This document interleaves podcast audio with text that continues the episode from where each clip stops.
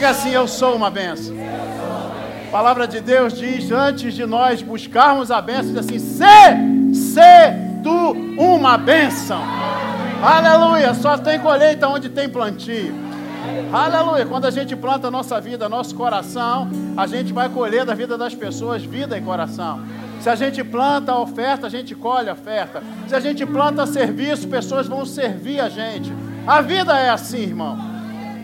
Por isso é bênção de todo lugar, porque você é uma bênção em todo lugar. Aleluia. Pai, nós te damos graça, porque o Senhor é bom. Obrigado por tudo que o Senhor tem feito em nossas vidas. Nós te agradecemos por esse tempo maravilhoso que vamos passar juntos na tua presença, porque nela vivemos. Eu te agradeço pelo teu imenso amor com o qual o Senhor nos amou. Eu te agradeço, Pai, por cada vida nesse lugar que veio buscar o conhecimento da tua palavra. Eu te agradeço, eu te peço, Espírito, dê sabedoria e dê revelação no pleno conhecimento do teu filho, para que a gente possa compreender tudo aquilo que vai ser ministrado hoje acerca da nossa vida em ti. Eu te agradeço, Pai, por cada um que está nesse lugar e declaro um tempo de alegria, paz, justiça e crescimento. Eu te agradeço assim, Pai, por mudança de vida, em nome de Jesus. Quem crê, diz amém. amém. Cumprimento essa pessoa que está do seu lado. Você vai passar a eternidade com ela. Pense que alegria. Pense que alegria. Oh, aleluia. Ei.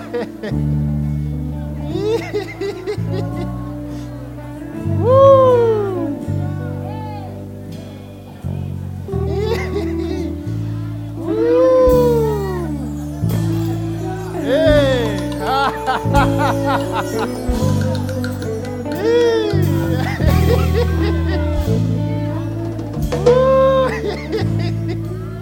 oh, aleluia, aleluia, aleluia, aleluia, aleluia. Oh. Você pode se alegrar na presença. Grandes coisas fez o Meu Senhor. Deus do céu. Por isso Meu Deus. estamos alegres Meu assim. Deus do céu. E quem plantou com muito amor, quando colher,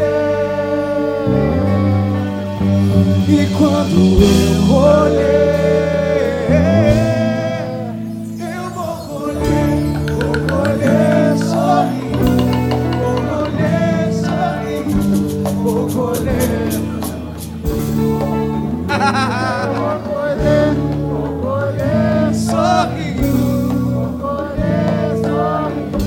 Vou colher sorrindo. Quem tem uma vida de semeadura aí? Oh, aleluia. Eu posso. Pode existir igual, mas igreja mais ale- alegre do que essa não tem. Não existe. Pode ter igual, mas existe uma unção de alegria nesse lugar. Sabe que eu recebi, eu, eu ministrei numa igreja maravilhosa do pastor Paulo, lá em Vitória da Conquista, de Vitória para Vitória. E a gente conversando sobre alguns assuntos pastorais, e uma pessoa me perguntou acerca de tristeza e depressão e medo que assolou a igreja durante a pandemia. E essa pergunta foi canalizada para mim num momento de conversa. E eu parecia um peixe fora d'água, porque todo mundo estava falando quanto sofreu, muitos pastores de muitos lugares.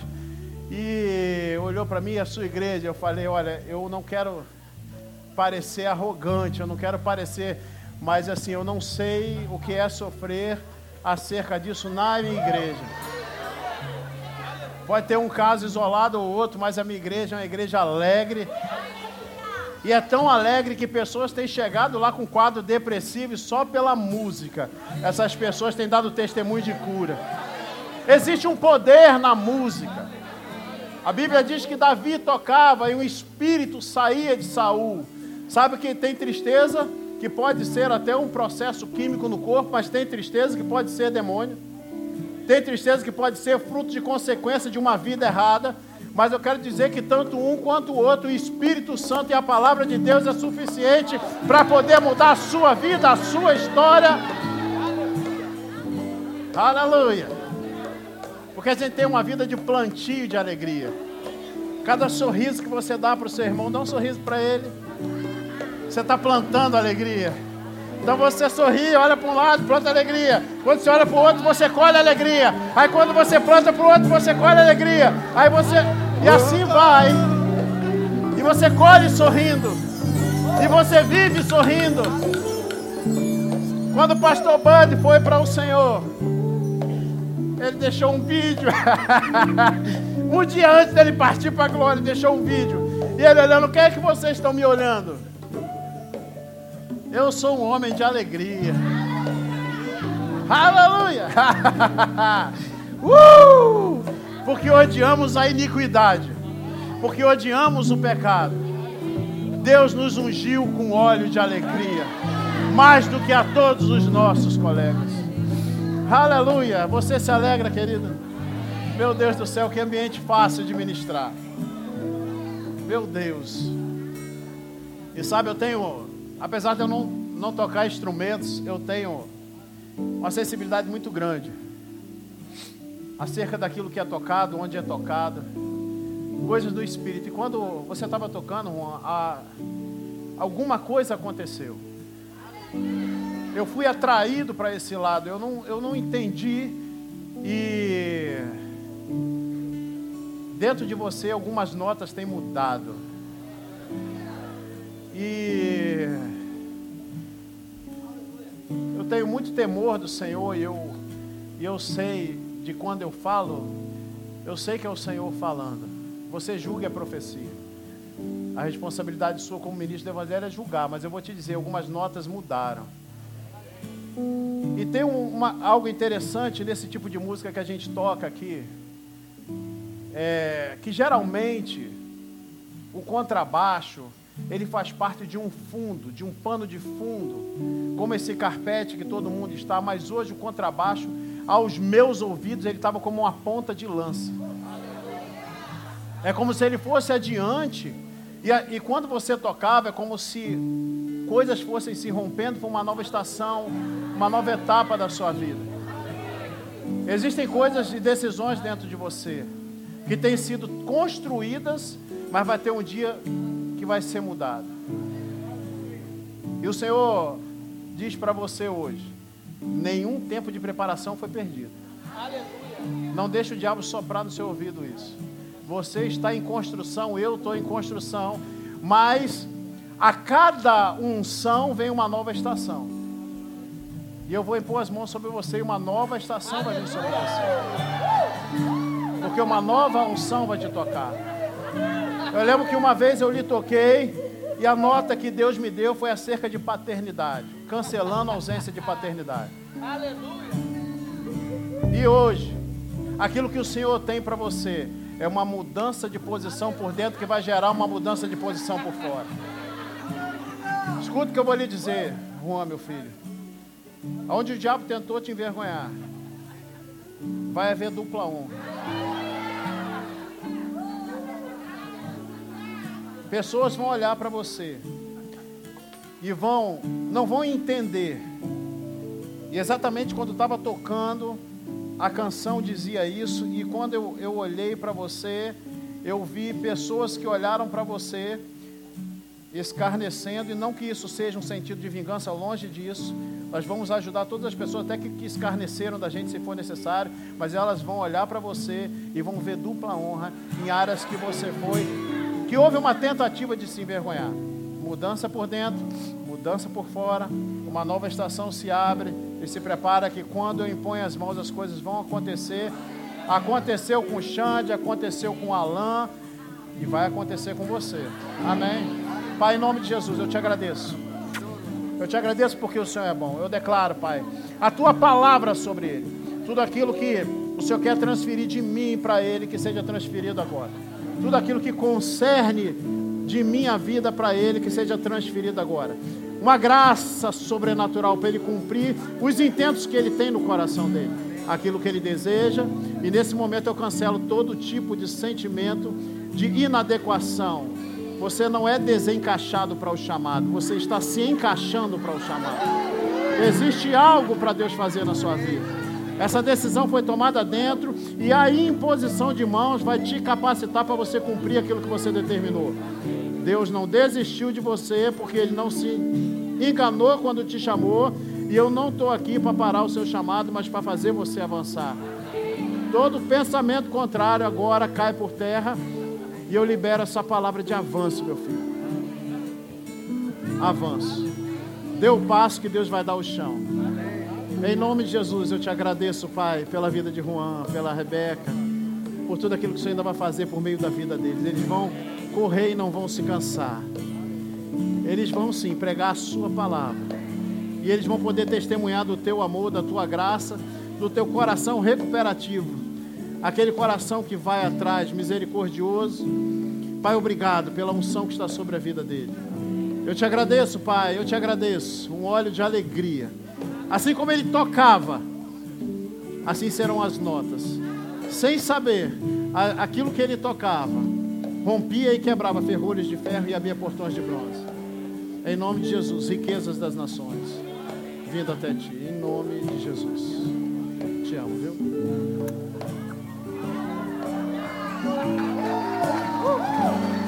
Aleluia. Tem lugar no meu time. Isso é muito importante. Você é um sucesso. Aleluia! Você se alegra? Oh, aleluia! Eu não sei se você vai se alegrar com a ministração hoje. Porque você já viu que eu estou com a camisa do nosso projeto na medida certa. Aleluia! Vamos encolher os buchos, homem. Amém, gente. Obrigado. Grupo de música, você pode sentar. Oh, aleluia! Oh, glória a Deus! Meu Deus do céu, Deus é bom. Você pode dizer que Deus é bom? E Ele tem cuidado de nós. Você acredita que Ele nos cerca com cânticos de livramento? O Senhor tem uma resposta Não somente para nossas perguntas, mas antes da gente perguntar. Eu vou repetir. Deus não tem resposta somente para a sua pergunta. Ele tem a solução para antes de você pensar e perguntar. Para as intenções do seu coração, para os questionamentos que ainda não se tornaram perguntas, talvez por vergonha, talvez porque é, a gente erre tanto ou persista num determinado erro que às vezes a gente não se sente digno, mas eu te dizer quem te fez digno foi o Senhor. Aleluia. O Senhor te fez digno quando ele morreu naquela cruz e ressuscitou por você. Então, nenhum tipo de sentimento de indignidade pode pairar sobre você. Amém, gente? Mas o assunto hoje é saúde do corpo. Oi, glória! Vou te dar mais uma chance. O assunto hoje é saúde do corpo. Do corpo físico e do corpo de Cristo. A última vez que eu ministrei sobre isso aqui, tem um ano e meio. E eu retornei agora de Vitória da Conquista, num treinamento de ministros lá. E eu fui falar exatamente sobre aquilo que eu vou ministrar para vocês. Então eu já peguei o carrinho, o, antigamente é o rolimão, carrinho de rolimão, já peguei a ladeira, passei por cima do dedinho, mas vamos embora. Hoje os meninos não sabem nem o que, que eu estou falando. Nunca perderam o dedo no carrinho de rolimã. Hoje é motoquinha elétrica.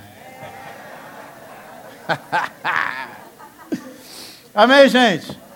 A 1 Tessalonicenses, capítulo 5, no verso 23. Se você pensou, já sei, e eu vou te perguntar por que não praticou.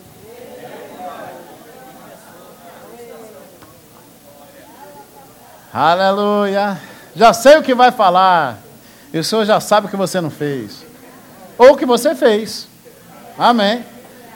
Graças a Deus, porque temos uma igreja saudável que se posiciona. Então, 1 Tessalonicenses capítulo 5, no verso 23, o mesmo Deus da paz vos santifique em tudo, diga assim, tudo e ele diz assim: o vosso espírito, diga espírito, A vossa alma, diga alma. E o vosso corpo, diga corpo. Agora diga corpo de novo. Agora diga corpo outra vez. Sejam conservados íntegros e irrepreensíveis na vinda do nosso Senhor Jesus Cristo. Então ele está me dizendo, está dizendo para você, isso aí é a Bíblia. Ele está dizendo que naquele dia, diga assim, aquele dia, nós cantamos hoje, né? No dia que eu te encontrar, no dia que a gente o encontrar, ele vai nos perguntar, vai passar em revista o grande general e vai falar espírito ok, alma ok, e ele vai falar corpo ok. Se fosse hoje, se o arrebatamento fosse agora, será que nessa grande revista, a entrega de galardões, quando estiver no tribunal de Cristo, né? No pódio, que essa palavra tribunal significa, né, no grego, pódio, para receber os nossos galardões por tudo que nós fizemos e deixamos de fazer, no que concerne a nossa, ao cuidado com o templo do Espírito Santo, a gente receberia que nota?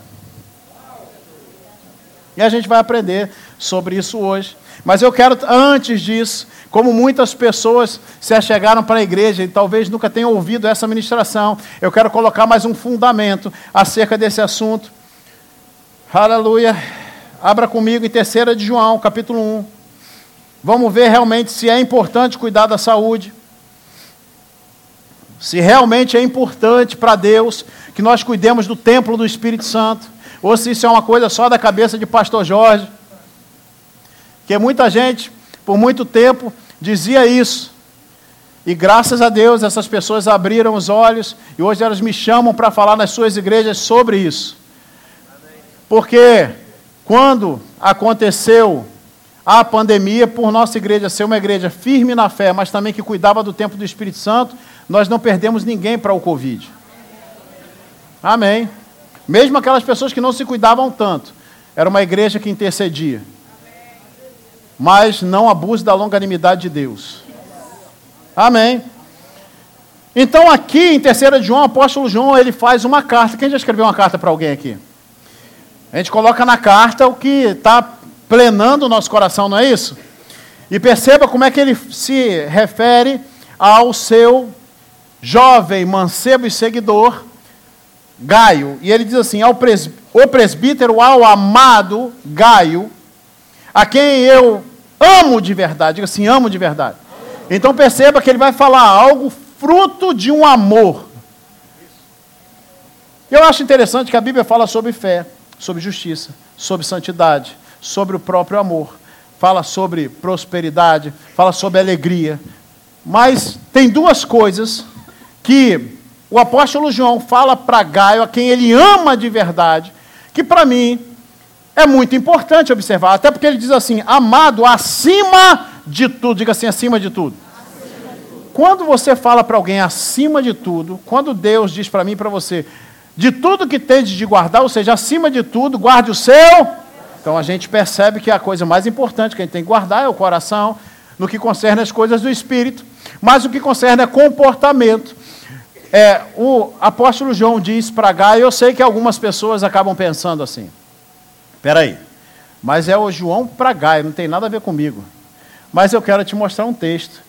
Esse texto diz que tudo que está escrito para o nosso ensino está escrito. Então é para Gai, mas é para mim, é para você. Amém. E ele diz assim: Amado, acima de tudo, faço votos por sua prosperidade e saúde, assim como é próspera a sua alma.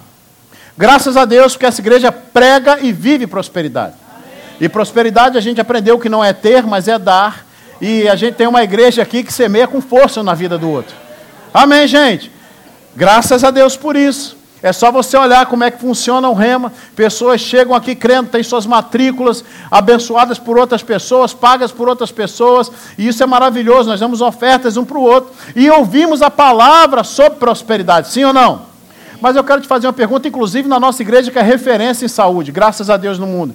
Quando é que foi a última vez que alguém e aí, aos ministros licenciados e ordenados, eu faço principalmente essa pergunta: quando é que foi a última vez que se pregou sobre saúde nesse púlpito aqui?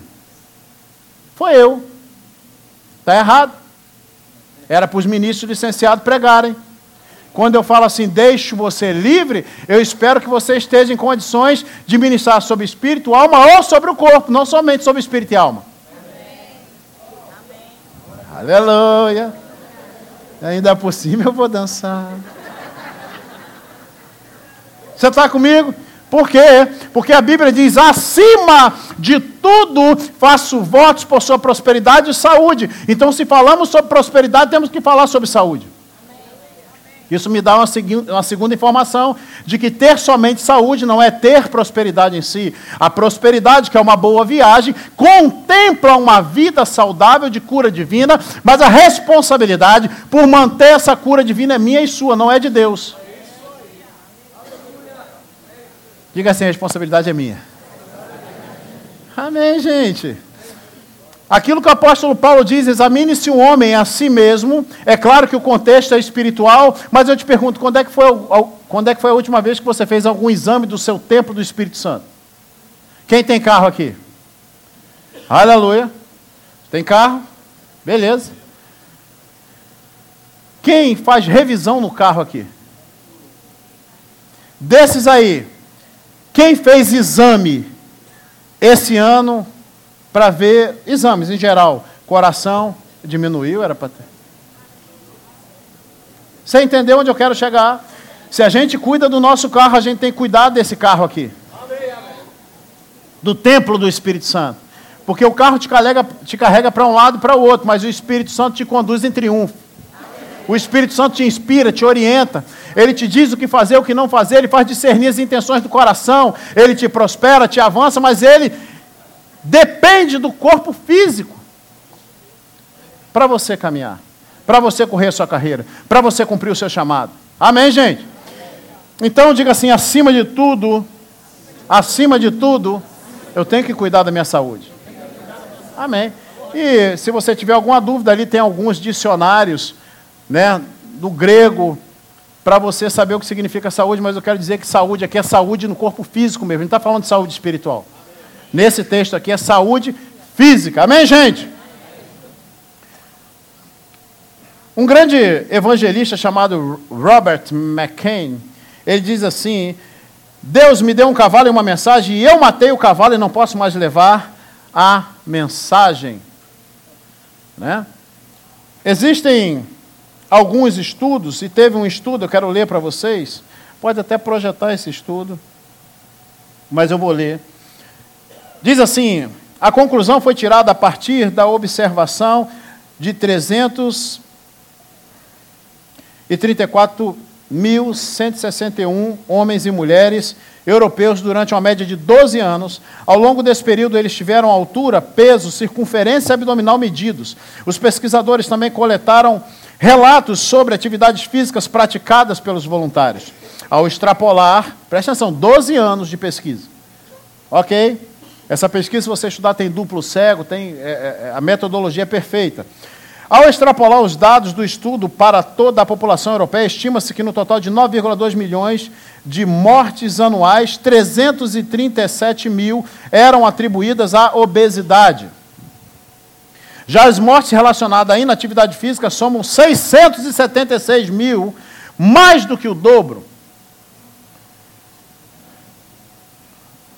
Só um segundo. Saiu aqui o bicho aqui. Diga assim, mais do que o dobro. Aleluia. Só voltar aqui que eu apertei o negócio aqui.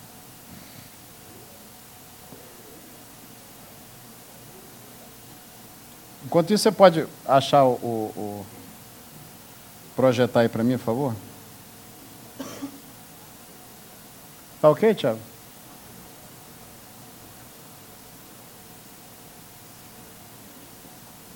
Deixa eu fechar para abrir de novo, que deu tilt aqui.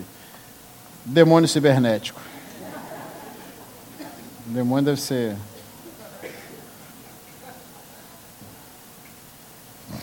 Ai, Jesus. Amém, gente? Você aguarda aí que eu tenho que ler para você. Foi só pregar a palavra é mais fácil. Eu jogo esse negócio fora e prego. Mas como tem dados aqui, eu tenho que ler. Amém? Então diz assim: Um fumante Segundo, isso aí foi o que eu falei. Deixa esse, esse bonito aí. Esse modelo. Um estudo paralelo do British Medical Journal indica que fumantes podem viver 10 anos menos que o desejado, uma expectativa que indica que o problema da obesidade pode ser ainda mais grave. A obesidade pode reduzir a expectativa de vida em 13 anos.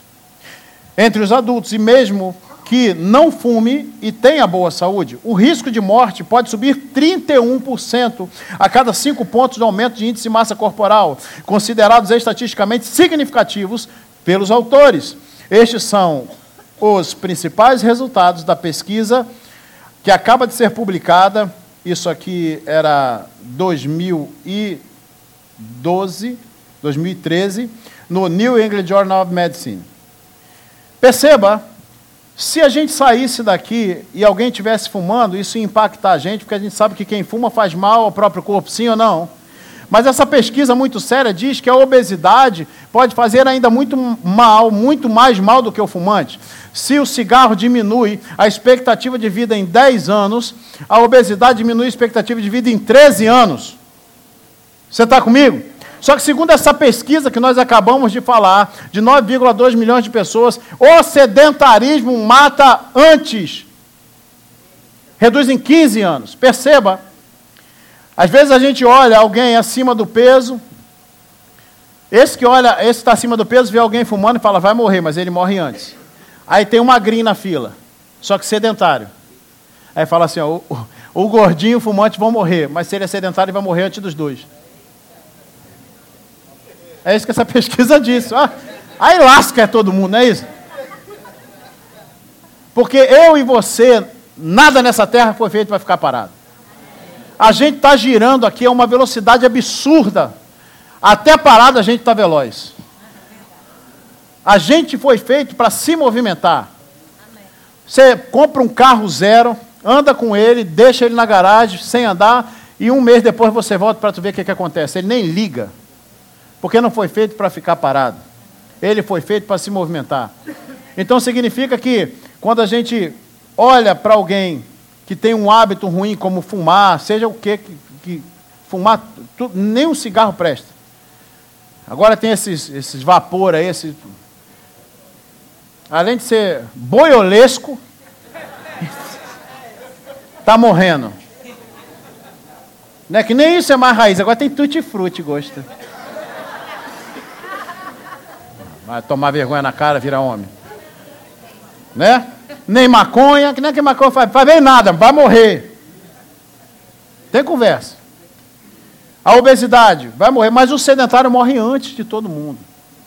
Então mova-se, olha para o seu irmão e diga assim: mova-se. Aleluia. E qual a base bíblica para eu ter que me cuidar tanto? Eu te pergunto, pode deixar o velho.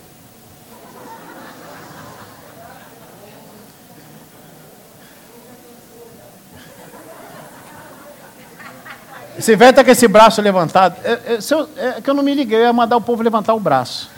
Enquanto eu fosse falando, ficar assim, ó. Daqui a pouco está todo mundo cansado assim, ó. Mas esse homem aí, porque ele adora Shiva, que é um deus na cultura dele, ele consagrou esse braço de tal maneira que calcificou entre o ombro e o úmero. É o glenumeral. Se você fala glenumeral três vezes, você é batizado com o Espírito Santo. Ele calcificou, ele não consegue mais abaixar. Ele, ele consagrou, consagrou o braço para Shiva. Eu pergunto, Shiva morreu por quem? Shiva entregou sua vida por quem? Hã? Esse camarada, agora é mais de 45 anos, não sei nem se está vivo mas ele consagrou um membro dele a um Deus que não morreu por ele, não deu vida por ele, não o salvou de nada. E eu te faço uma segunda pergunta. Nós que somos cristãos, Gálatas capítulo 5 fala acerca do fruto do Espírito, sim ou não? E um dos frutos do Espírito é o domínio próprio, sim ou não? É a capacidade de se controlar. A Bíblia diz que um homem sem domínio próprio é como uma, uma, uma cidade sem muros, com os muros des, desprotegidos, ela rapidamente ela é invadida. Isso é o homem sem domínio próprio. Aí eu te pergunto: domínio próprio é uma prerrogativa de quem nasceu de novo, sim ou não? E por que, que um homem que não tem o Espírito de Deus dentro consegue consagrar um braço e os filhos de Deus não consagram a própria vida e o próprio corpo? Tem alguma coisa errada, não tem? Sim ou não?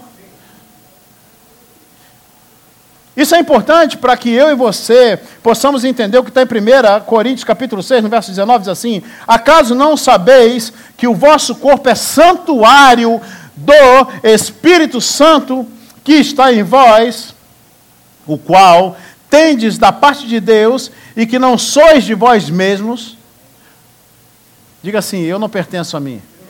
O apóstolo Paulo diz: Não vivo eu, mas Cristo vive em mim, e a vida que eu vivo agora, eu vivo pela fé naquele que me amou e se entregou por mim.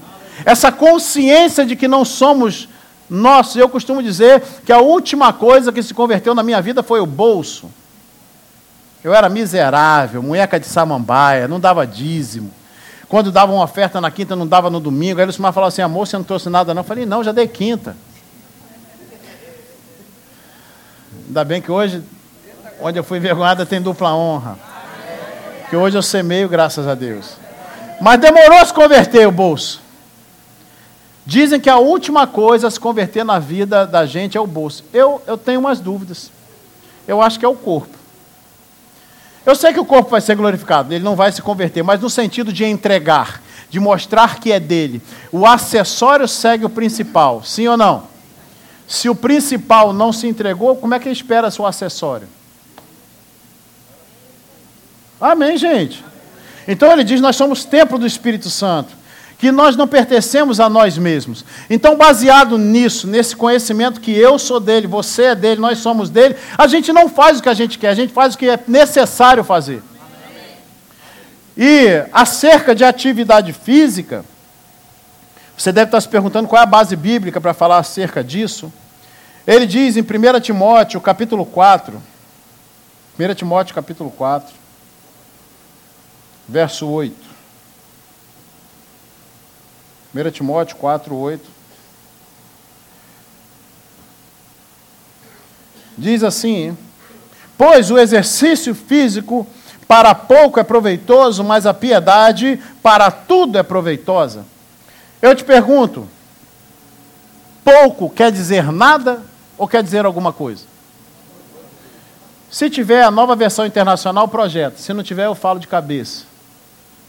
O exercício físico, lá na, na, nova versão internacional, diz assim: o exercício físico tem seu proveito. E algumas pessoas usam esse texto aí, exercício. Eu já vi pastores ministrando assim: está vendo? Exercício físico para nada se aproveita. Só está escrito na Bíblia deles. Porque nenhuma Bíblia diz que em nada se aproveita. O exercício físico tem pouco proveito. A segunda questão, ó, pouco proveito. A piedade, porém, para tudo é proveitosa. O que, que significa isso? Significa que num contexto de piedade, o que, que é piedade? É, de, é o contrário da impiedade. Piedade é uma vida santa, uma vida pura. Para a sua vida de santificação, o exercício físico contribui pouco. É isso que ele está querendo dizer. Então, quais são as disciplinas espirituais que a gente conhece? A gente conhece a oração, o jejum são disciplinas espirituais, sim ou não? Mas o exercício físico para a vida espiritual é pouco proveitoso, mas não significa que não tem proveito. Vê se é a NTLH que diz isso. Se tiver aí. Diga assim: tem seu proveito? Ok. Então o exercício físico tem seu proveito para uma vida de piedade, muito embora seja pouco. Amém, gente? Você sabe quanto corresponde uma hora? Olha, ó, pois exercícios físicos têm alguma utilidade, mas o exercício espiritual tem valor para tudo, porque o seu resultado é a vida, tanto agora como no futuro. Esse, esse aí que eu queria, NTLH. Diga assim: o exercício físico tem finalidade para a minha vida com Deus aqui na terra. A Bíblia é muito clara, querido. O salmista diz que todos os nossos dias foram escritos e foram determinados por Deus antes de que algum deles existisse. Então perceba, você está no ventre da sua mãe e já tem os dias determinados para eu e você cumprir. Espera aí. Quando a gente reconheceu Jesus como Senhor da nossa vida, a gente fez uma confissão muito séria. Assim como você casou com o seu marido, com a sua esposa, e você declarou fidelidade, você naquele momento tem um compromisso. Amém, gente? Eu já ministrei sobre isso, dessa questão de você ter palavra, você ter um compromisso com a pessoa. Né? Quando você recebeu a Cristo como Senhor, tu fez dele Senhor, coisa linda. Senhor manda. Senhor não pede. Tanto é que Jesus morre, ressuscita, ele passa 40 dias aqui e ele dá algumas comissões, algumas imposições, fala assim: ide, pregai o evangelho, sim ou não? Perceba que ele, como Senhor, agora que nós somos dele servos, muito embora também sejamos chamados de amigos, ele não fala assim: ô oh, gente, por favor, olha, eu morri por vocês. Por favor. Prega o evangelho. Não deixe o pessoal morrer. Ele não fala nesse tom, ele sabendo, dentro de uma cultura, inclusive judaica, eles colocam na posição de autoridade e falam assim: ide por todo mundo, pregar o evangelho a toda criatura, ensinar a guardar todos os meus mandamentos. Sim ou não? Então, a posição de Cristo na minha, na sua vida, é de Senhor, não é de pedinte. Aleluia! E se ele determinou que a gente vivesse, por exemplo, vamos colocar hipoteticamente aqui, 80 anos de ministério, ou 75 anos de ministério, e a gente, por. Ah, não vou fazer atividade física, porque eu não sei se você sabe, ainda não tem nenhuma pesquisa dizendo que desculpa queima caloria ou emagrece. Desculpa não muda nada na sua vida. E quem é bom e dá desculpa não é bom em mais nada. Tem gente que é excelente. Tem gente que é escamoteador liso. Você conversa, ele está errado, mas ele te, quase te convence. Porque é bom, ó, ó somebody love, espírito rolando lero. Entende? Mas ele convence a você, convence você, mas não convence o Espírito Santo e nem muda a situação. Então imagine 85 anos. 80 anos de ministério escrito e determinado para você cumprir. Aí você, por não querer fazer atividade física, decidir ter uma vida desregrada na alimentação, você morre 10 anos antes. Você imagina 10 anos de desobediência. O tempo que você deveria cumprir aqui na terra, e você não cumpre porque desobedeceu o Senhor. Aleluia. Eu não sei se isso te constrange, a mim me constrange muito. Sabe, querido, uma das, das coisas, eu costumo dizer e passar isso para a liderança que anda comigo, né? Que faz, além da presença, de querer viver na presença, de querer não entristecer o meu Deus, como José, quando foi tentado por Potifar, ele falou assim: longe de mim cometer tal infâmia contra o meu Deus. A primeira coisa que me faz viver uma vida limpa de pecado é não querer machucar o coração daquele que por mim morreu. A segunda coisa é acerca da igreja. Mas tem algo que é muito forte, e é, é pareio com isso.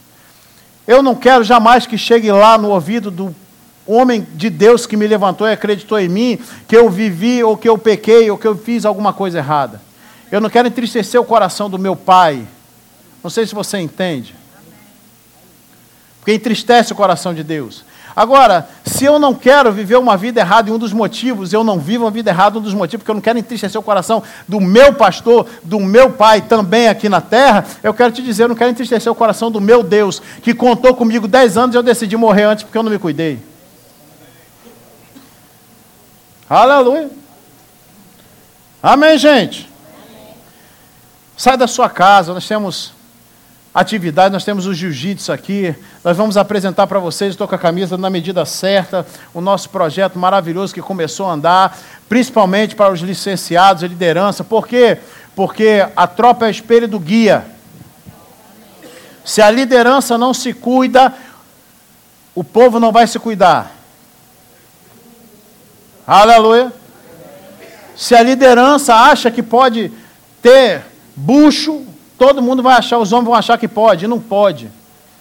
Por quê? Porque, vê se acha a, a foto da coluna aí e coloca aí, por gentileza. Você sabe, um quilo de peso corporal corresponde a uma pressão em cima do teu joelho, especificamente na patela, e um vetor que expulsa a sua patela para fora em 3,5 kg. Pessoas que perdem cerca aí de, não muita coisa, 6 quilos, já falam assim, nossa, acabou minha dor no joelho. A coluna, a cada um quilo à frente do abdômen, gente, um quilo é muito pouquinho. É um buchinho. É igual aquele gatinho de lixo. Já viu o gato de lixo? Que ele é magrinho, mas tem bucho. Ou então peixinho de vala. Se você for rico, você não sabe o que é um peixinho de vala, mas quem já morou, né? Olha para a valinha assim, os peixinhos assim, ó. Aqueles alevinozinhos assim, ó. Aí ele é magrinho, mas tem um buchinho em volta fininho.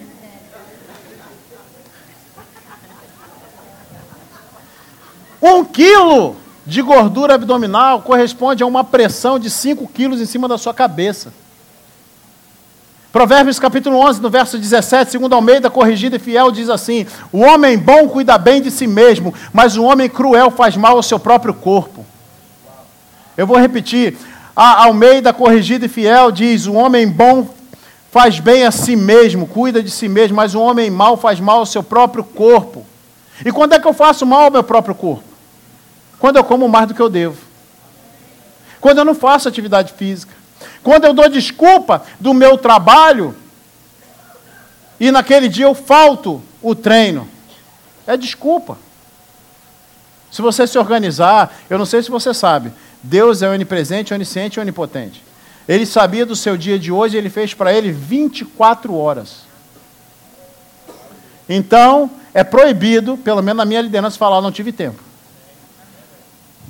Porque eu vou lhe responder: você não teve prioridade. Até porque uma hora de atividade física por dia corresponde a 4% do seu dia. Diga assim: 4%. Será que você não tem 4% para cuidar do templo do Espírito Santo? Para ir para a academia? Nós temos uma academia aqui dentro, nós temos a Lion, do, do Renan e da Pri, perto aqui da casa de vocês.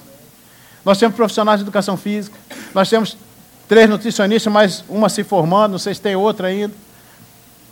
Nós temos médicos, nós temos uma equipe aqui, treinada agora.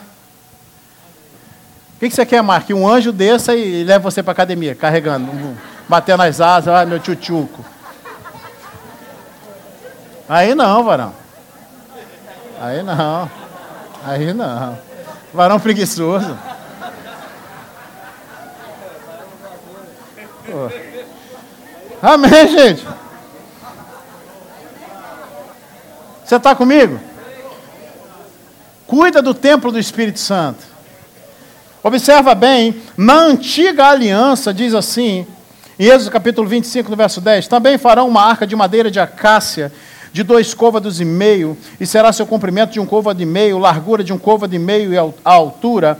Verso 11: De ouro puro a cobrirás por dentro, diga por dentro, e por fora a cobrirás e, falás, e farás sobre ela uma bordadura de ouro ao redor.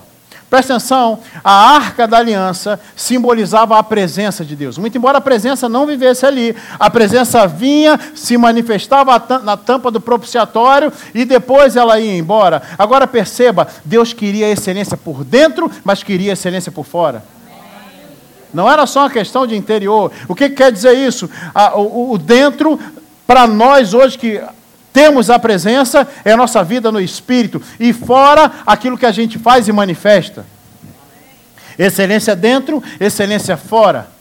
Excelência no espírito, excelência na alma, excelência no corpo. O espírito a gente faz o quê? A gente tem comunhão com Deus, a gente se comunica com Deus. A alma a gente renova pela palavra. Romanos capítulo 12 fala acerca disso. Se você não fez o remo, você vai fazer o rema. Por quê? Porque a gente vai alcançar e conseguir entender a boa, agradável e perfeita vontade de Deus quando a gente renova a nossa mente, o nosso sentimento, cuida dos nossos sentimentos. Falamos sobre alegria aqui hoje. Falamos sobre uma condição mental de mente próspera, uma mente que sabe o que Ele fez por mim e por você. Mas e o corpo, gente? A gente precisa mudar essa chave na vida da gente. A gente precisa cuidar do tempo do Espírito Santo. Porque se na antiga aliança, para o Espírito Santo se manifestar um tempinho e ir embora, porque ele não podia habitar ali, ele precisava de tanta excelência. Por que, que Deus é obrigado a habitar dentro de mim e de você com pressão alta? Diabético. Com gordura visceral. Quase morrendo com sobrepeso, joelho gritando. Coluna, está com coluna? Claro, meu querido, você está 20 quilos acima do peso, você não quer ter problema de coluna? Deixa eu te falar uma coisa, não é praga não, você vai ter problema de coluna. É só uma questão de tempo. O seu joelho vai estourar, é só uma questão de tempo, porque isso é física. Coloca aí a patela de novo, bonita aí. Perceba, esse vetor força é somatório desses dois aqui. Para não, filho expulsando a patela para fora, que é esse ossinho que fica aqui na sua frente, antigamente chamado de rótula, empurrando para fora. Rótula foi antiga, né? Empurrando. Você imagina seu corpo feito para dar certo e você fazendo tudo para ele dar errado.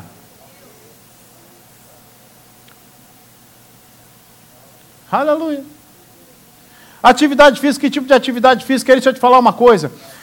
A primeira coisa que o homem e a mulher perdem na, quando vai para a terceira idade, ou melhor idade, como queira chamar, se chama massa muscular. Primeira coisa que perde. Eu conheço um senhor que ele era maratonista, corredor. Aí ele teve problema, acamou, a massa muscular acabou de se consumir, ele já estava com 70 e poucos anos e não mais se recuperou, está acamado até hoje. Tinha o cardiovascular excelente, porque corria muito, mas não fazia musculação. Então, massa muscular é que vai manter você longevo, ativo, vivo. Musculação. Eu não gosto de musculação. Pois é, deixa eu te dar uma notícia: você não se pertence mais.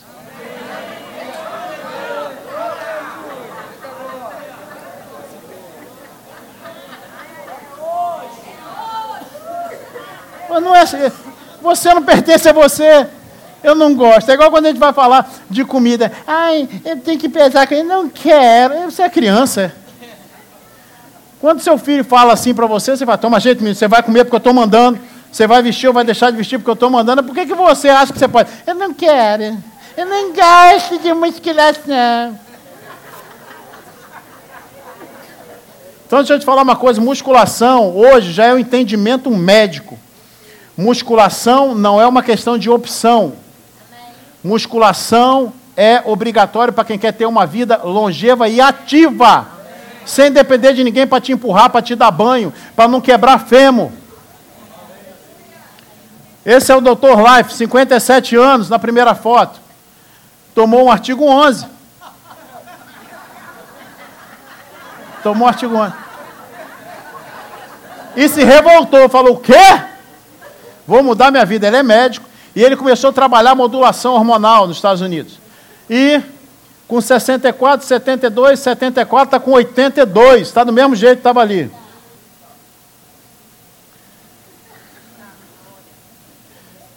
O que, é que um artigo 11 não faz?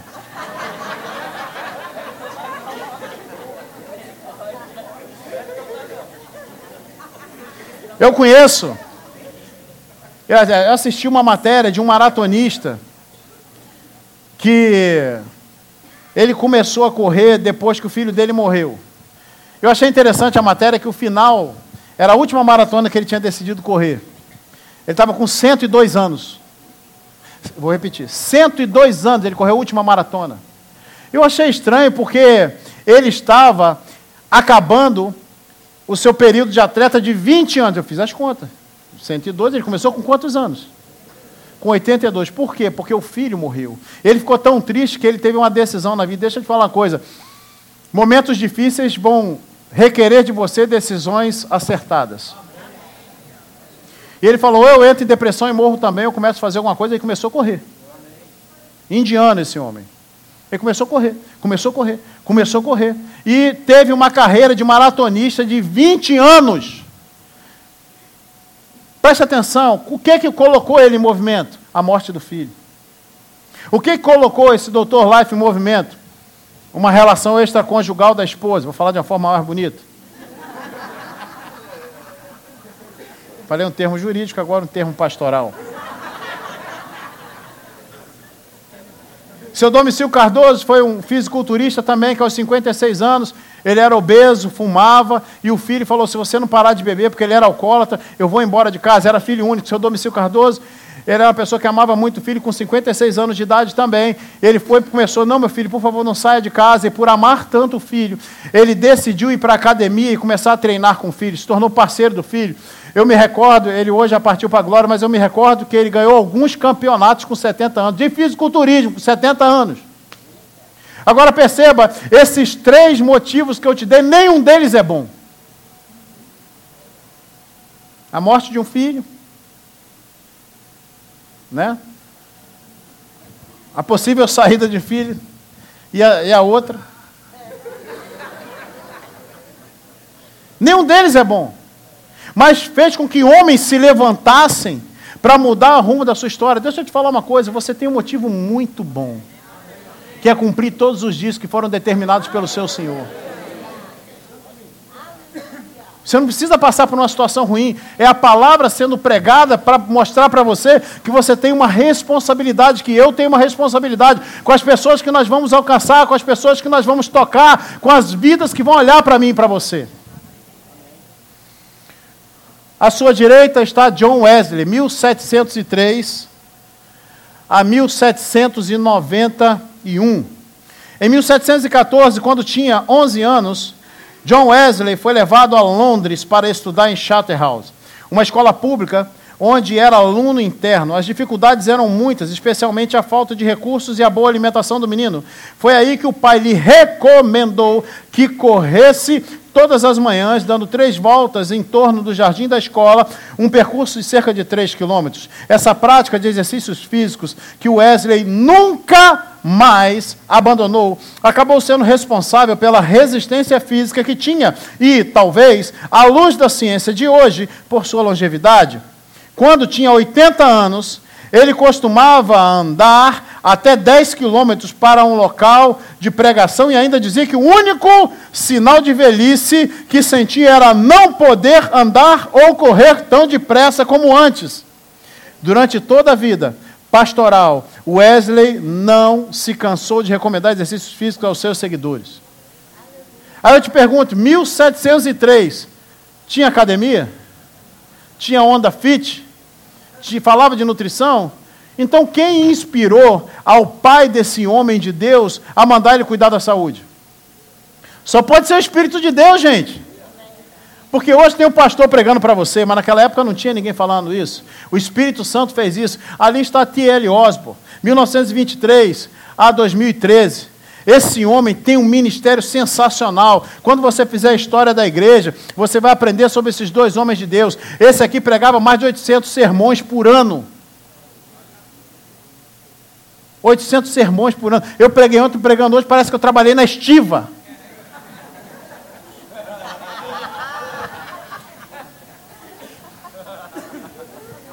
Cada um tem seu ritmo. Você está entendendo? E não tinha microfone. Você está comigo? E não tinha. E é frio, gente. Inglaterra, não é Brasil, não é Vitorinha. Mas por causa de um propósito, esses homens conseguiram, ah, conseguiram mudar o seu estilo de vida. Olha que coisa interessante. John Wesley atribuiu à sua saúde as seguintes regras: exercício físico e ar fresco ao fato de nunca, mesmo doente ou com saúde, em terra ou no mar, haver perdido noite de sono desde o seu nascimento. Deixa eu te falar uma coisa, a gente vai falar um pouco sobre descanso. Hoje eu estou em casa, não vou respeitar o tempo, não, vou, vou ensinar o que eu tenho que ensinar. Amém? O descanso é tão importante quanto a atividade física e quanto a sua alimentação. Inútil é você acordar cedo e dormir tarde. Eu vou falar inútil, a Bíblia diz que é inútil. Você não tem utilidade nenhuma. Você acordar cedo e dormir tarde e comer do pão amargo do seu trabalho, porque Deus dá os seus. Quem é de Deus aqui? Enquanto descansam. Saúde mental, sua cama não é lugar de você ficar no celular a noite toda, resolvendo o problema do dia seguinte. É no seu descanso. E esse descanso que ele quer dizer é o descanso na alma. É você confiar nele. Esse é o descanso. Porque quem crê entra no descanso. Não adianta você cantar o que Deus prometeu, é fiel para cumprir, e quando chegar a conta você se apavorar e começar a ficar sem dormir. Não, não adianta. Isso não é saúde mental. Você está comigo? A habilidade de dormir de dia ou de noite ao sentir-se cansado. Isso eu aprendi. No exército a gente tem chamado hora da tora.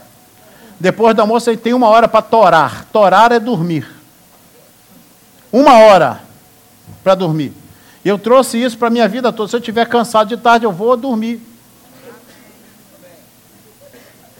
não tenho conversa. Amém. Aleluia. Ao fato de observar a regra por mais que 60 anos de se levantar cedo e dormir cedo, ao costume de sempre orar. Seis, ao fato de quase nunca sofrer dor, desânimo ou cuidado durante a vida inteira. Então são o que, que ele quis ensinar para mim para você? E o que, que eu tenho feito? Vamos trazer um contexto de hoje. Para cuidar do tempo do Espírito Santo no que concerne atividade física. Atividade física seis vezes por semana. Mas se você não consegue fazer seis vezes na semana por causa da sua rotina de trabalho, eu vou te dizer, você pode fazer cinco dias por semana. Pega sábado e domingos e pega três dias na semana, segunda, quarta e sexta sábado e domingo, você já sai do grupo de risco de morrer antes da hora. Você não precisa se tornar um atleta, mas você precisa fazer alguma coisa. O que fazer, trazendo para a prática? Faz musculação e faz exercício cardiovascular. O que é exercício cardiovascular? Aeróbico. Ou tu dá uma corridinha, ou você pedala, ou você faz caminhada. Mas faz alguma coisa. Não precisa ir para um leito de morte para poder ficar se arrependendo daquilo que não fez. E outra coisa, se você é casado, coisa linda, lê o que está escrito aí. Você leu? Cadê os homens? Estima-se que uma pessoa que tem 40 minutos de atividade física diária possui quatro vezes mais desejo sexual que o sedentário. Ou seja, está falando de um gato manso que comparece uma vez por mês e de um pitbull quatro vezes. Mas se for pitbull mesmo, quatro vezes na semana. Mas se for. Atividade física aumenta o desejo sexual no homem e na mulher. Na mulher, 289%. No homem, é 400%. Ei, olha para mim aqui. Eu sou pastor e naquele gabinete eu ouço coisas do tipo. Antigamente era diferente, não sei o que está mudando. Antigamente os homens chegavam assim, pô, pastor. A mulher braba e falava, o que foi, minha irmã? Não, pastor, porque esse homem quer todo dia. Esse homem quer todo dia. Eu falei, minha irmã, isso não é problema não, isso é solução. Levanta suas mãos para o céu. Já tem um louvor. Não é louvor, não.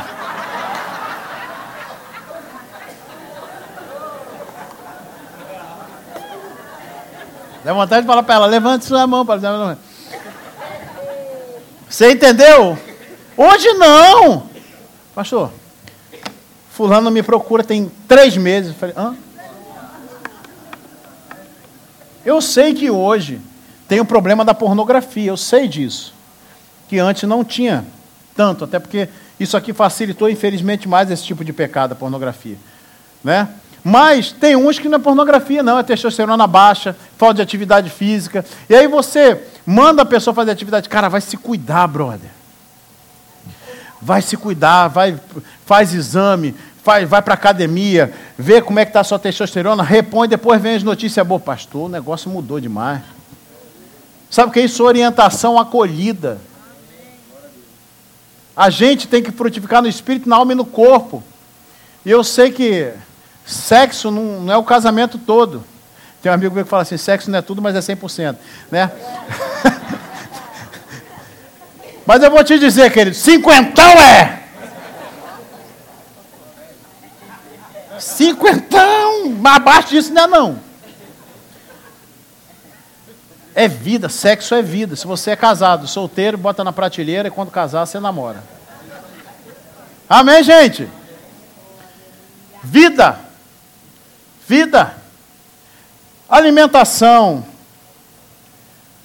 A Bíblia diz em 1 Samuel capítulo 4, no verso 18, assim, ó, ao fazer ele menção da arca de Deus, caiu Eli da cadeira para trás junto ao portão e quebrou o pescoço e morreu, porque era homem velho e pesado.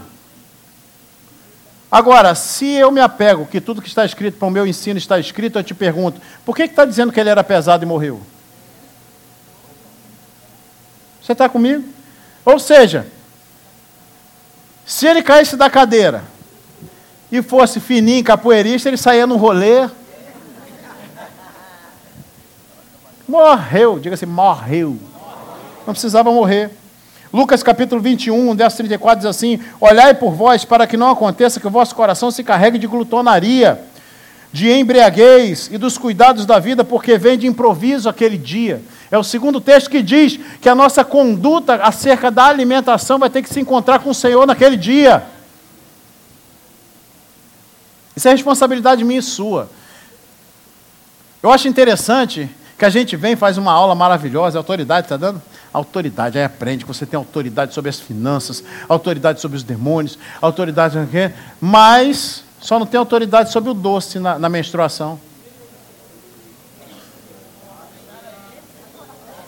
Ainda bota a culpa nos médicos. Não, porque médico que falou, sabe como é hormonal. Não, eu posso comer doce. Não, diabético não pode comer doce. Açúcar mata igual cocaína e excesso de sal. E aí eu acho interessante que essa pessoa vai mandar demônio embora. Mas não controla o próprio ventre. Não é capaz de chegar e falar assim, eu como aqui, daqui, ou então isso aqui eu não como. Deixa eu te falar uma coisa, você é capaz de dizer não para aquilo que te mata.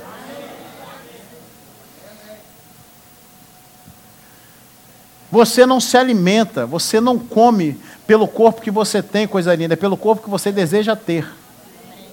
Porque se você olhar pelo corpo que você tem, se seu estômago já está grande, tu vai esperar encher, tu vai continuar grande. Deixa eu te falar uma coisa, eu, todos os dias, eu me levanto da mesa,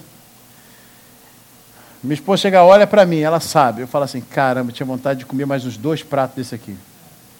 Todo dia eu me levanto, eu tenho vontade de comer mais. Com exceção de domingo à noite, que é a hora que eu como um pouquinho mais e como um doce. Hoje à noite vou comer um doce. Ok?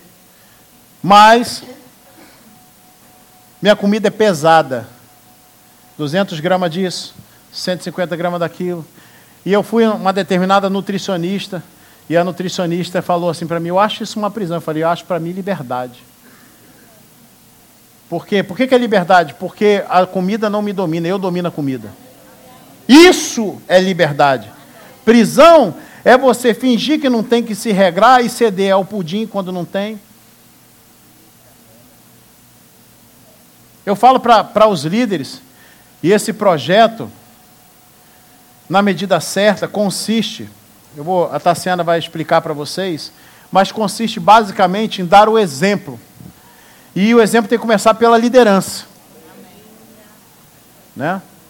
O coração dela deve estar batendo mais forte nesse momento. Pode levantar, pode vir aqui. Quando eu falei, está sendo. Ela vai apresentar rapidamente para vocês aqui um projeto que eu acredito que surgiu no coração de Deus. Para quem não sabe, Tassiana é médica, né? E ela vai apresentar aquilo que surgiu no coração de Deus, só para você entender o que está acontecendo com a sua liderança. Porque se a liderança não der exemplo, ninguém tem obrigação de dar. Tassiana, Flua. A paz, queridos, tudo bem? Eu já me aventurei a surfar por aí. Eu falava antigamente que surfar era o que eu desejava muito fazer como esporte, mas hoje eu decidi falar todos os dias, eu amo academia, amém? É, e eu tenho um antigo personal meu aqui que me ajudou nesse caminhada já, o, o nosso o César, ele não está aqui agora, mas eu vou contar para vocês como o Senhor passou, pastor Jorge, ele tem passado para nós, para que nós sejamos nós sejamos participantes do que a igreja, Verbo da Vida Vitória, vai fazer, não só no Estado do Espírito Santo, mas também influenciando o Brasil e o mundo. Amém? Deixa eu só testar aqui se a gente vai conseguir.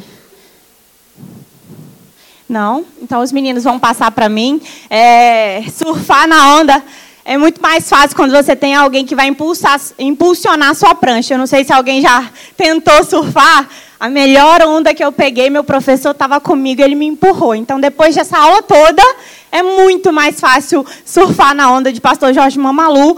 Para quem está nos visitando, eles vivem isso que ele prega e é muito mais fácil para nós, né? Então, eu vou passar rapidinho alguns pontos porque, né? Falar depois de Pastor Jorge não precisa de muitos detalhes, mas para que você conheça como surgiu na medida certa ele surgiu através da unidade da visão do pastor para a nossa igreja. E a gente sempre começa com 1 Coríntios 1,10, todos os nossos projetos, reuniões, e é para falar a mesma coisa, ter o mesmo pensamento, dar o mesmo parecer que nós estamos aqui hoje apresentando para vocês.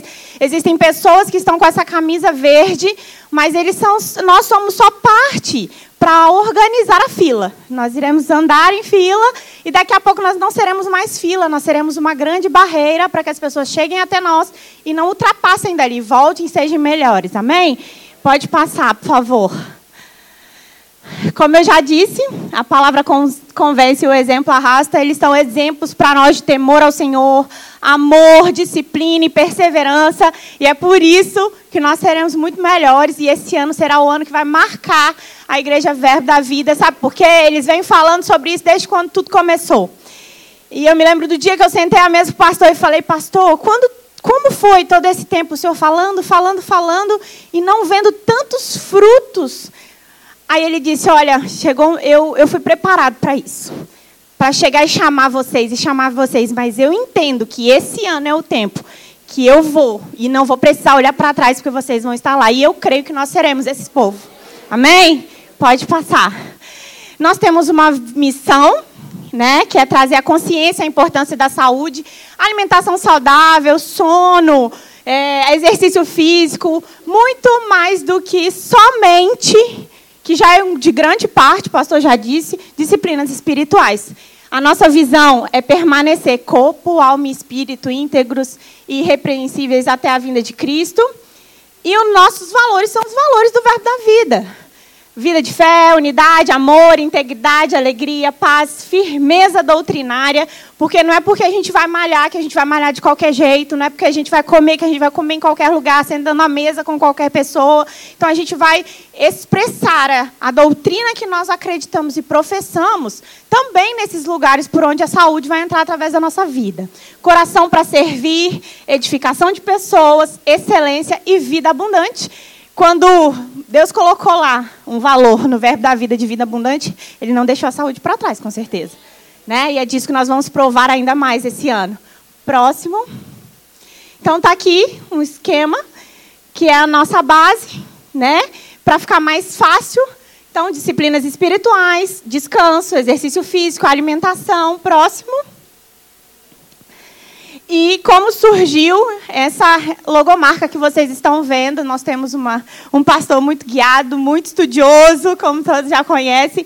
E quando a gente pens, ele pensou em algo, eu falei, pastor, o que você quer expressar? Né? Na medida, a medida certa, nem menos nem mais, mas a medida certa para cada um. É muito individual o que você precisa, o que eu preciso em relação a isso.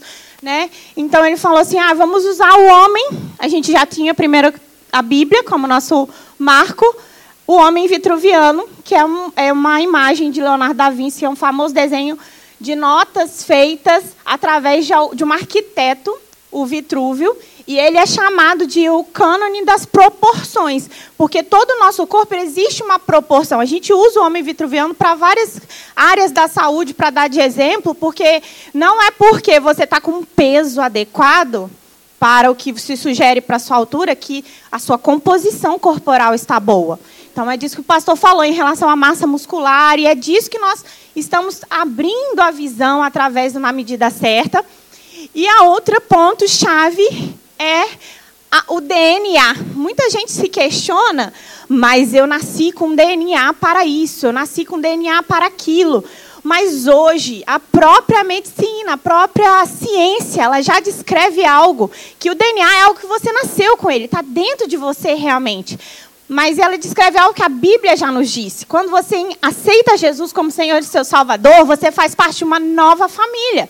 Você tem um novo DNA, o DNA de Cristo. Então isso muda. E a medicina fala que o DNA, ele tem uma expressão genética. Se você tem um DNA, ele vai expressar aquilo, mas através de atividades, de decisões externas, como atividade física, o controle hormonal, às vezes uma cirurgia ou algo que seja preciso ao longo da sua vida, a epigenética nos garante que a expressão daquele DNA que antes falava você vai ter facilidade em engordar, ele já não vai mais expressar aquilo e mais, a sua geração será afetada por esse fator.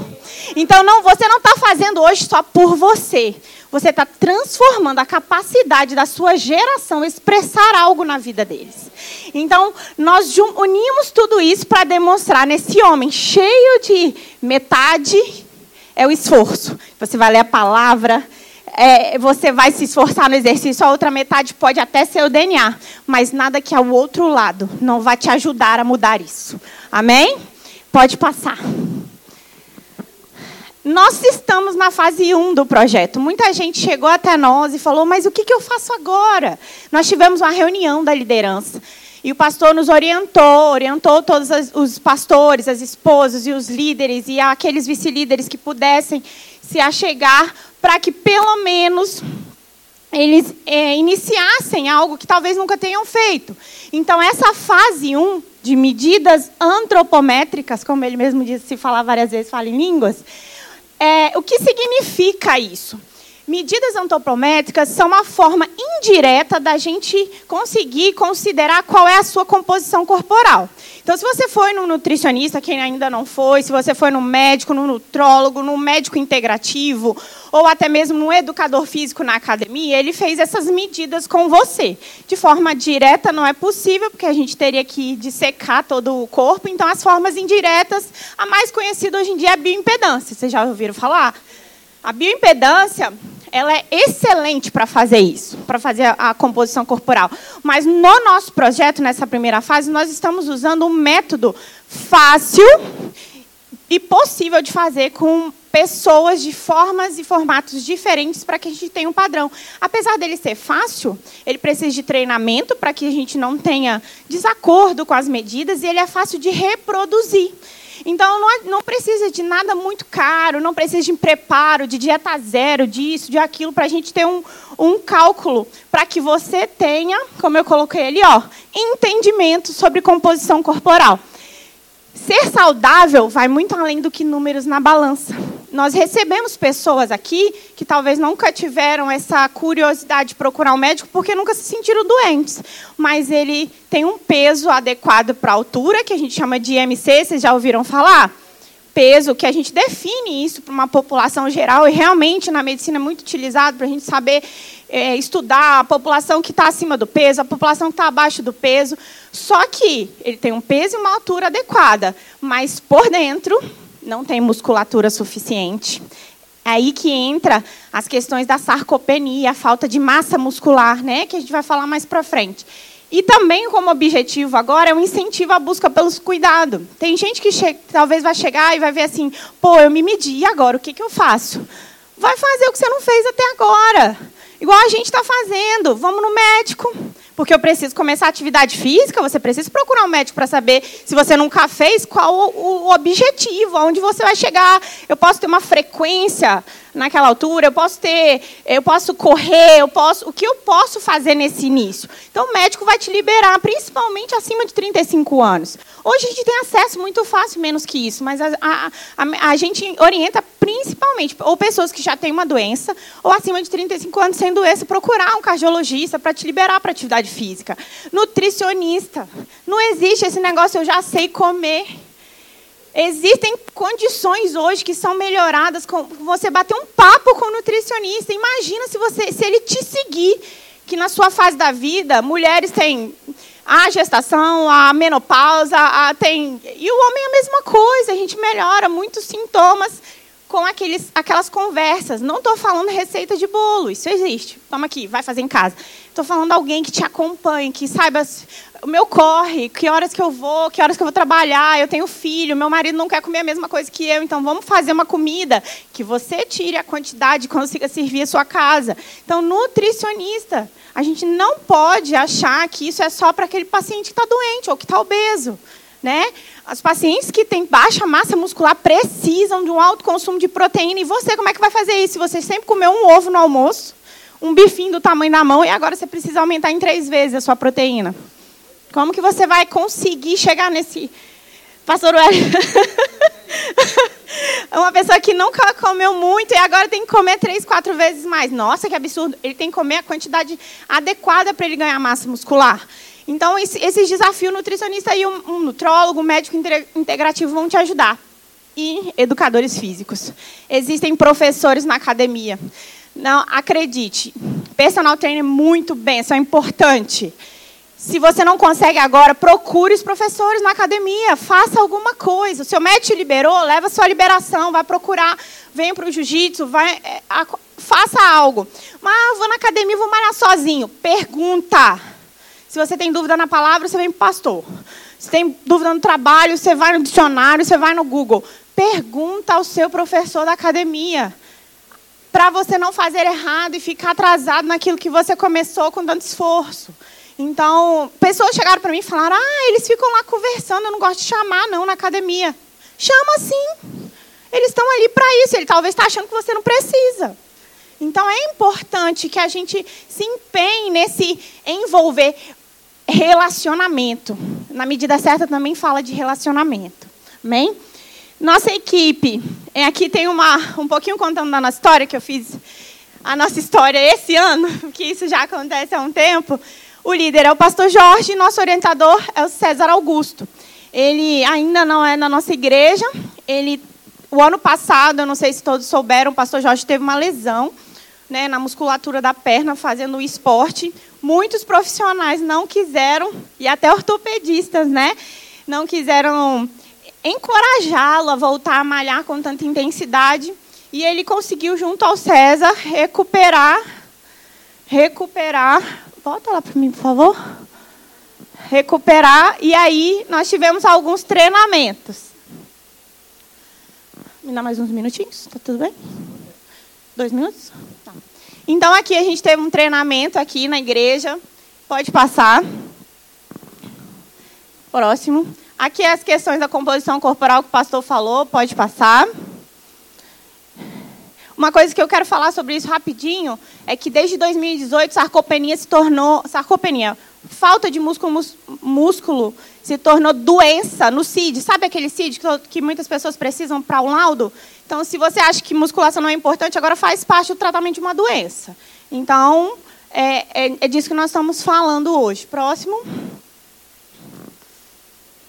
Aqui é como tem acontecido, só para vocês terem uma noção, como tem acontecido as avaliações, existem protocolos estudados para isso e nós estamos seguindo esse protocolo com a, toda a técnica e tudo, todo o aperfeiçoamento. Tem pessoas que já faziam isso antes e a gente tem feito isso e, e aperfeiçoando durante o processo. Pode voltar. Pode continuar, por favor. Pode continuar. Voltar não, desculpa, pode passar. Eu que falei errado. Pode passar, pode passar.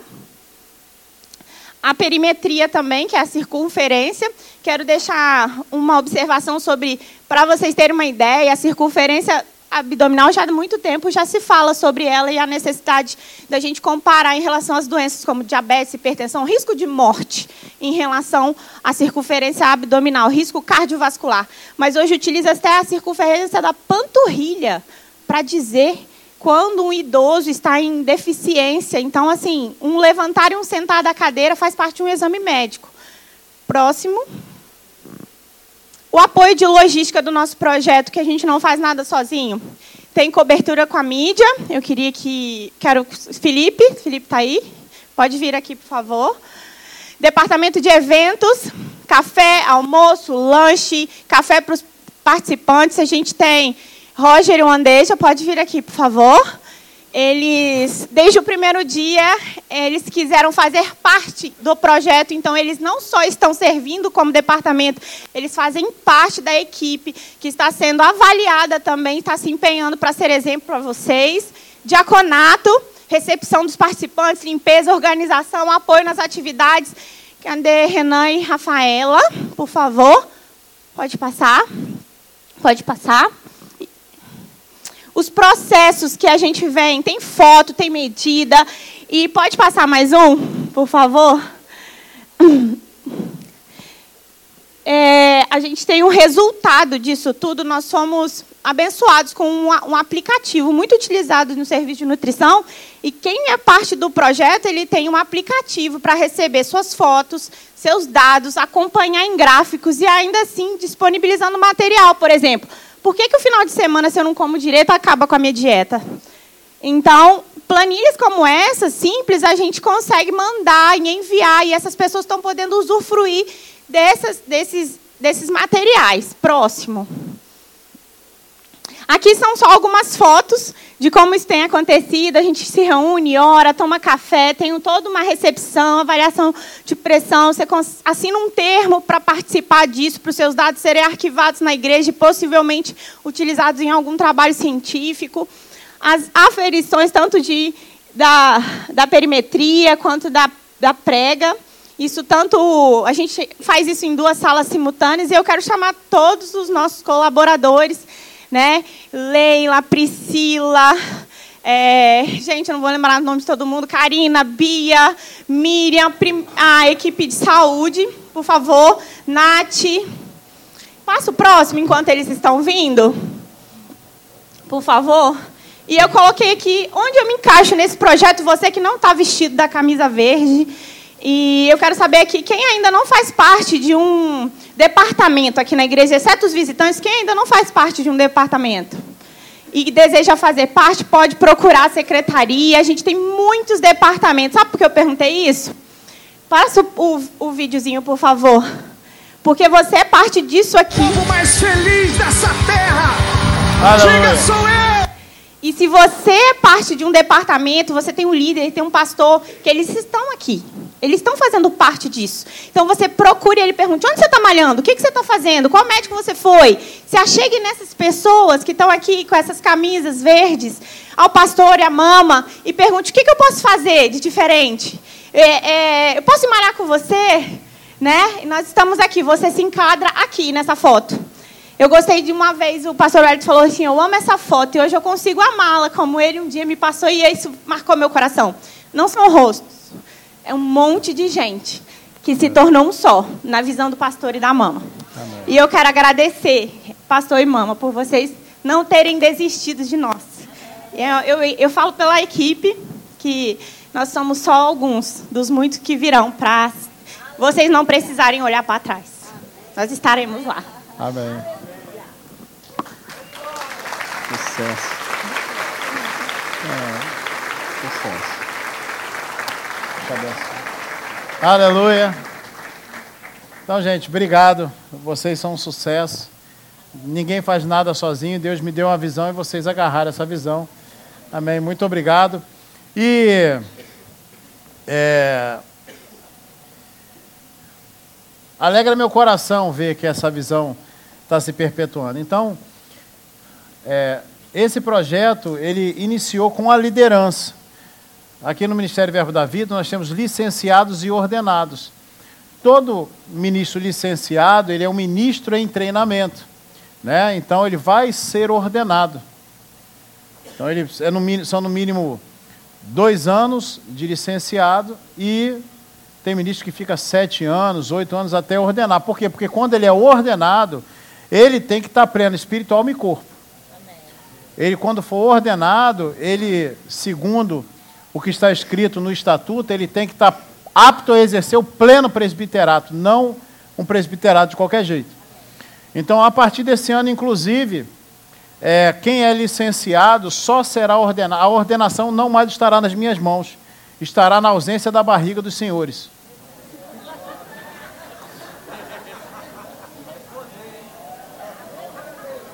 Amém. É sério. Porque espírito, alma e corpo, a gente precisa.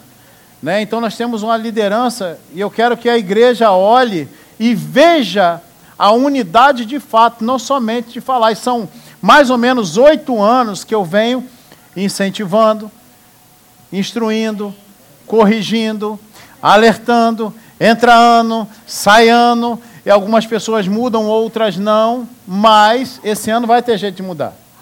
Até porque eu tenho certeza que são grandes homens e grandes mulheres de Deus e eles querem permanecer cumprindo aquilo que Deus chamou e necessariamente vai passar pela excelência também no corpo. E talvez você me diga, mas a estética, querido, estética já é, já faz parte da medicina como saúde mental. Tem mulheres que acabam com um processo depressivo quando mudam alguma coisa. Algumas pessoas fazem bariátrica, outras pessoas fazem lipoaspiração, outras pessoas corrigem nariz, faz isso, faz aquilo. Essas mulheres levantam a autoestima, isso é saúde. Se isso não é saúde, é o quê? Você entende? Então, eu não tenho essa retórica puritana e é, politicamente correta de falar assim, não é uma questão de beleza, é uma questão de beleza também. Até porque, biblicamente, a igreja não será só pura, será adornada. Amém, gente? Ela será bela, será bonita. O que as ideologias do inferno tentam desconstruir é a beleza. É só você assistir o fim da beleza ou a beleza importa, de Scruton. Eles até tiraram do YouTube, porque é conservador demais falar que o belo tem que ser buscado. Eles querem dizer assim: não, não tem um padrão, existe um padrão. O homem vitruviano, se a gente, se nós olharmos para as estátuas feitas lá no passado, o homem tinha corpo, músculo. A mulher também, hoje não está tudo amorfo. Eles querem dizer que você tem que ser feliz do jeito que você é. Se você é crente, eu quero que você abra a sua Bíblia e me mostre isso. Não está escrito na sua Bíblia. A Bíblia diz: a vereda do justo é como a luz da aurora, deve brilhar, brilhar até ser dia perfeito. A Bíblia diz: para que sejamos íntegros, maduros e sem falta de nada em tudo, significa espírito, alma e corpo. Buscar excelência no espírito, excelência na alma e excelência também no corpo. Então, a gente, esse projeto é, muito bem conduzido pela Tarciana e as demais pessoas. Nós temos, é, são duas nutricionistas ou três? Duas? Três? E uma vai se formar, duas nutricionistas. Procurem essas pessoas. Sabe, você que é da igreja, você também pode procurar. Você vai é, certamente ser mais bem assistido, né? porque a gente precisa saber. Né? Tem profissionais de educação física. Se você não precisa ser daqui, também se você tiver um profissional lá na sua academia, procure, mas profissional, não é gente que fica no celular, não. Tem professor de educação, fica ti, ti, ti, ti, ti, Esse bicho passa longe dele que ele vai te machucar, ele vai ficar olhando para o aluno que vem depois. Aleluia! Então, profissional de educação física, aquele cara que olha para você, que vai rachar seu coco no meio. Não queira ninguém que vai ficar assim, não, tá bom, está bom, não, para de chorar. Vamos embora para dentro. Morde os dentes, morde a, a beisola. Ah, eu vou vomitar, vomita e volta porque vai atrasar. Isso é que é treino.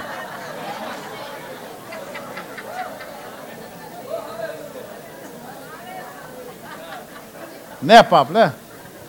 Pablo gosta. Vai vomitar, vomita e volta, não demora não, porque tem o resto do treino ainda. Treinamento difícil, combate fácil. A sua velhice vai te agradecer. Já numa idade mais madura que eu me encontro, eu hoje com 50 anos, eu tenho a alegria de poder brincar com os meus filhos, de lutar com os meus filhos. Eu tenho a alegria de poder pegar o meu condomínio e aproveitar meu condomínio, correr o, que eu quiser, pedalar o que eu quiser, subir o morro que eu quiser, pular o que eu quiser, levantar o peso. Isso é liberdade, gente. É isso que eu quero para você. Tem homem que não consegue mais fazer assim para amarrar o tênis. Eu ia falar outra coisa, mas tem criança aqui. Não é possível, não.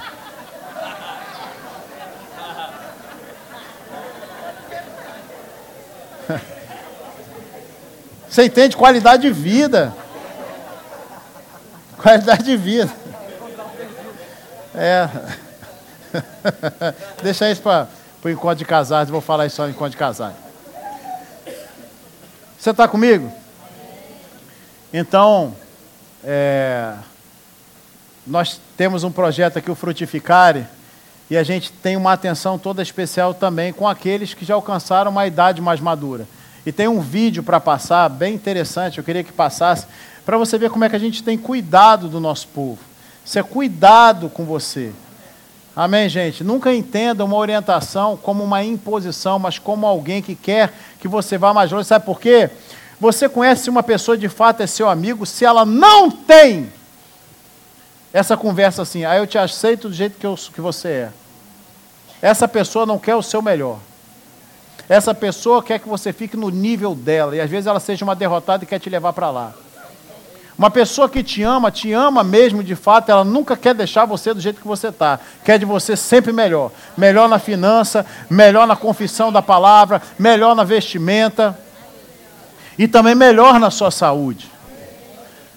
Se uma pessoa tentar te puxar para baixo, depois desse culto vier assim, ah, eu não concordo, sai fora dessa pessoa. Que essa pessoa vai querer te levar para o buraco. E as más conversações corrompem bons costumes. Aleluia.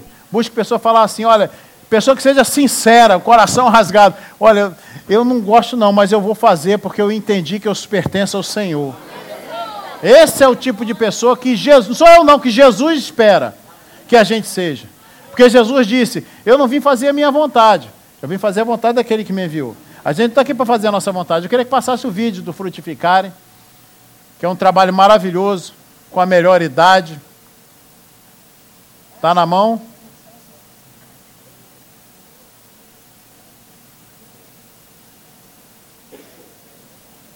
Aleluia.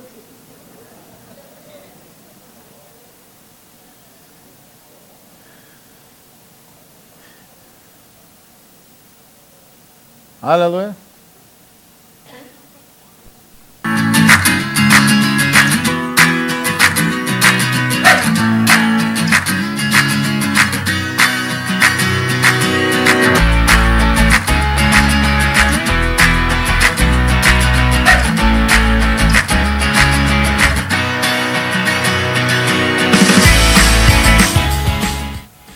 Nós somos aquilo que fazemos repetidamente. Excelência, então, não é um modo de agir, mas um hábito. Em Isaías 53,5 diz que Jesus foi transpassado pelas nossas transgressões, foi esmagado pelas nossas legal, né? iniquidades. Né? O castigo que nos trouxe a paz estava sobre ele, e pelas suas pisaduras nós fomos curados. Ele já nos curou, mas precisamos nos manter curados. Além de viver na prática da palavra, também precisamos praticar hábitos saudáveis para viver em saúde divina.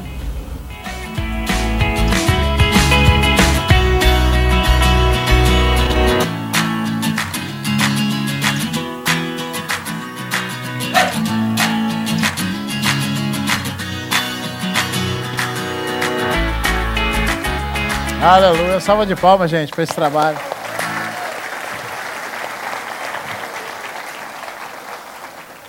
Trabalho também surgiu no meu coração, uma época que minha mãe adoeceu antes de partir para o Senhor. E eu percebi que a gente precisava cuidar da saúde daqueles que já entregaram muita coisa pela sociedade. Então a gente trabalha com, com as pessoas que estão na melhor idade. Amém? Idade que pode nos ensinar alguma coisa. Então uma igreja cuida dos seus. Então o pastor Davi e Miriam é à frente de missões, juntamente com Lúcia e os demais. Irmã Lúcia tem feito um trabalho maravilhoso né, de cuidar dessas pessoas. Tem piquenique, tem visita, leva todos para passear. Isso é maravilhoso, gente. Você tem que fazer parte disso tudo. Aqui, nós vivemos uma família. A gente quer ver o melhor do outro. Então, quando a gente te alerta para assuntos que quase não se fala por aí, é porque a gente quer o melhor da sua vida. que você possa frutificar em todas as áreas da sua vida, em tudo. Amém? Eu queria chamar o grupo de música. Aleluia. Você recebeu alguma coisa?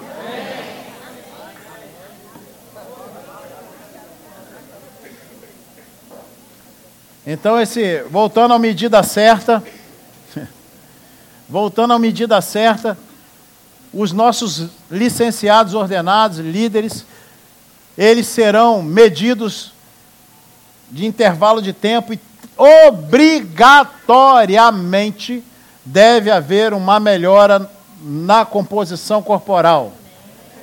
Não tem a opção para eles, para nenhum deles, a não ser que eles, a opção de entregar o cargo, não quero mais. Essa opção tem. Mas aí Deus não se agrada dos que retrocedem. Aí o problema é com Deus, não é comigo. Amém, gente? Tem que ter uma melhora. Por quê? Porque se a liderança avança, vocês vão avançar. E quando muitos dos senhores aqui chegarem na liderança, porque chegarão, é uma questão de tempo e fidelidade e permanência. Né? Se você for um homem de Deus, uma mulher de Deus, para o tamanho da obra que tem no coração, os terrenos que nós estamos olhando aqui, não vai ser uma igreja, isso aqui talvez seja uma sala da igreja. Então tem lugar para todo mundo na liderança. Além das outras congregações que irão surgir. Né, por todo o estado do Espírito Santo. Você faz parte disso. Assim como você se vê, assim você é. Se você se acha pequeno, pequeno será, mas se você se vê grande. E vou te falar mais, independente da condição que você tem hoje, ou que você está hoje. Um dia eu cheguei na igreja todo lascado todo errado, fazendo um monte de coisa errada, e hoje eu estou aqui. Eu não sei qual é a tua condição hoje. Você pode estar todo acusado porque errou pra caramba, isso e aquilo. Talvez amanhã você esteja no meu lugar aqui. A gente não sabe. Isso é o reino de Deus. O reino de Deus não é pelo mais bonitinho. Não é pelo que nasceu certinho e viveu certinho. Não, é todo aquele que, depois de confessá-lo como Senhor da sua vida, ele se torna puro, santo, justiça, e ele decide avançar, decide se conectar a pessoas que vão conduzi-lo adiante, se conecta a pessoas que querem o seu melhor, se conecta a pessoas que têm a coragem moral de falar assim: muda! Avança! Se conecta a pessoas que vão anunciar o futuro da, da sua vida, né, que, tem, que faz parte do futuro da sua vida. Corra de pessoas que querem te deixar onde você está. Você pode se colocar de pé?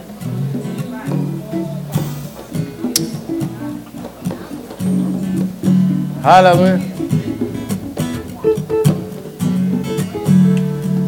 Aleluia. Esporadicamente eu quero orar pelas pessoas que fizeram aniversário esse mês. Eu sei que o pastor Jurandir está de aniversário hoje, o pastor Renan fez, mas tem mais algumas pessoas que fizeram aniversário esse mês. Eu quero orar por vocês.